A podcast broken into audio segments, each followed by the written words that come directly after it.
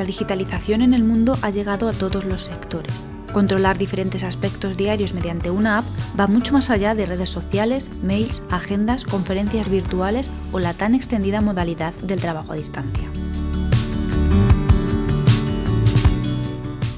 Estás escuchando con GDGEO, un podcast de eficiencia energética, energías renovables y toda la parte de la ingeniería que se ocupa del cuidado del planeta.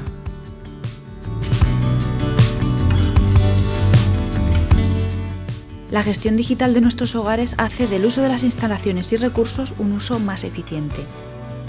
Hoy hablaremos de la integración tecnológica en el hogar con Manuel Villalobos, de superingeniero.es.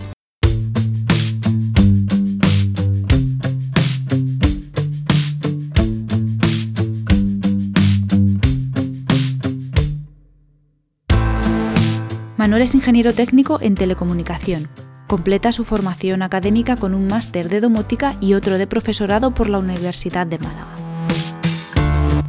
Manuel es CEO y cabeza visible de superingeniero.es, un estudio de ingeniería y centro certificado de formación.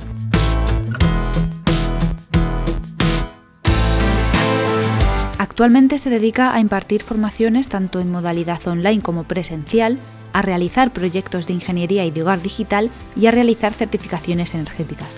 Todo ello bajo la marca de superingeniero.es. Para poner la temática en contexto, Manuel nos habla de la evolución que la digitalización del hogar ha tenido en los últimos años y del nivel de presencia actual. Desde hace unos años, la tendencia de la digitalización del hogar está en auge. Este incremento no es lineal, es exponencial, es decir, cada año que pasa muchos más hogares incorporan sistemas de control inteligentes. La domótica no es algo precisamente nuevo. En la década de los 70 y 80, la automatización surge en la industria, con el objeto de ahorrar tiempo en los procesos que son sistemáticos. Y en la década de los 90 es cuando la domótica salta al entorno residencial. ¿Qué pasó en los 90? Los dispositivos domóticos eran feos, estéticamente dejaban mucho que desear, técnicamente no funcionaban bien del todo y eran extremadamente caros. Por estos motivos no llegó a triunfar,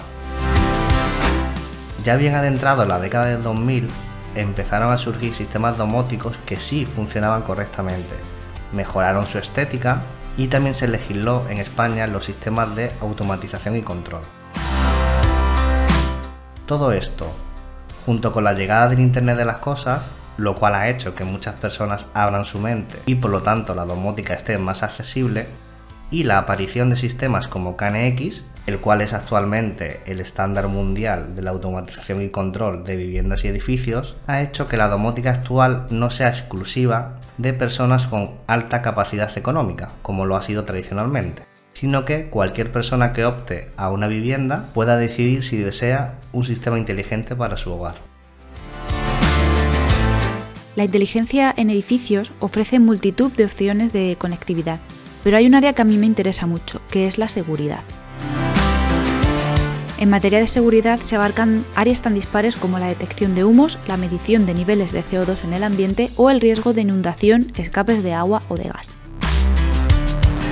Y dentro de ello un punto que está muy de moda es la intrusión en residencias particulares, tanto estando el usuario dentro como en el caso de una propiedad cerrada. Uno de los beneficios de la domótica es la seguridad además de ofrecernos un incremento de la confortabilidad, un ahorro económico en la factura eléctrica al gestionar de manera eficiente los sistemas, una revalorización del inmueble, etcétera, etcétera, también podemos incrementar la seguridad en una vivienda con las denominadas alarmas técnicas. Se trata de la instalación de sensores de intrusión, de humo, de CO2, de vibración, por ejemplo para roturas de ventanas, de inundación y un largo etcétera. Además de estos sensores, también se pueden instalar cámaras de seguridad exteriores y o interiores, de modo que la propiedad de la vivienda pueda configurar y personalizar el sistema de seguridad domótico como quiera.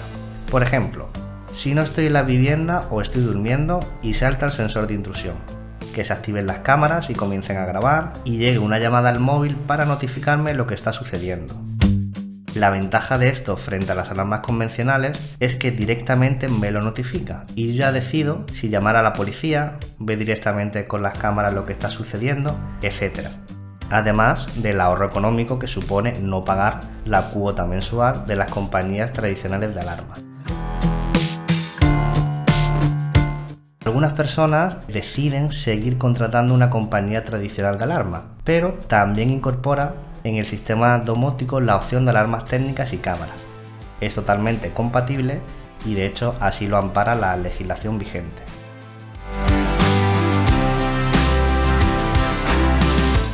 Seguramente todos hemos pensado qué ocurriría si al depender de tanta tecnología esto pueda repercutirnos negativamente en caso de cortes del suministro eléctrico. Ni que decir que no es para nada comparable quedarnos sin batería en el móvil que sin electricidad en la gestión de la casa.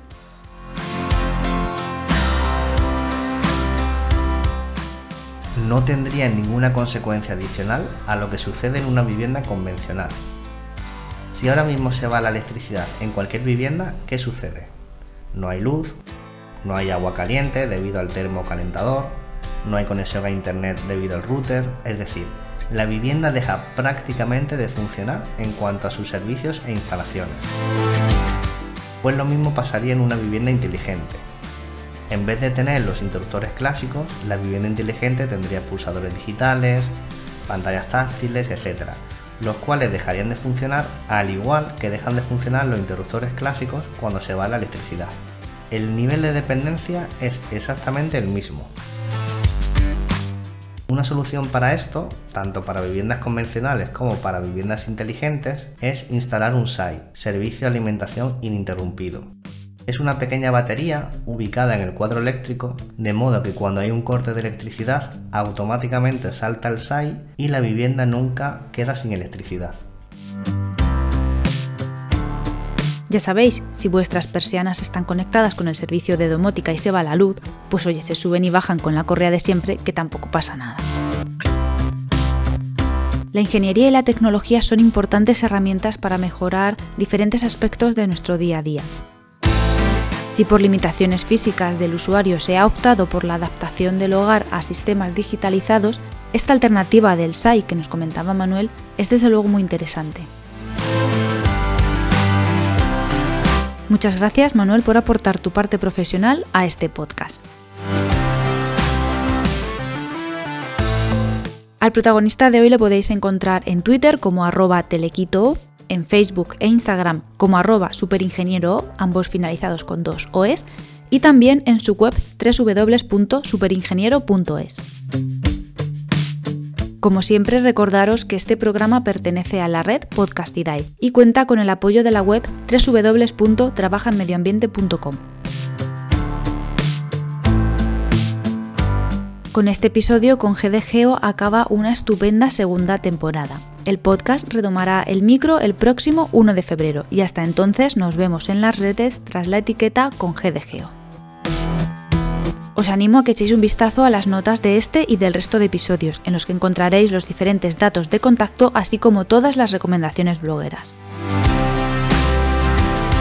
Yo soy Ana, esto ha sido con GDGeo y ahora, más que nunca, sed amables y muy prudentes que las herramientas que tenemos serán eficientes solo si se utilizan bien.